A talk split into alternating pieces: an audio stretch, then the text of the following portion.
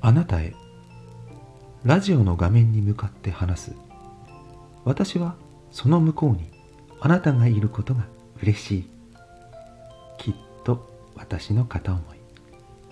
SNS だしね。どんな格好で私の声を聞いているの？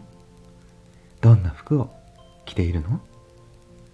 あなたの見ている景色は私の見ている景色とは違う。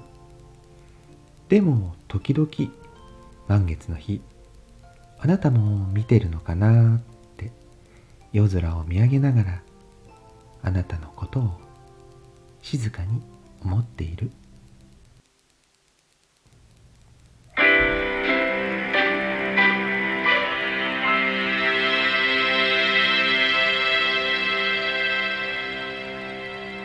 ヒロの保健室のヒロさんの作品「あなたへ」を読ませていただきました。ちょうど私の作品を ヒロさんが読んでくれたタイミングで上げてくださってましたのでまずヒロさんの読み方を聞く前に私なりに読んでみましたがいかがだったでしょうか。お聞きくださった皆様もありがとうございます。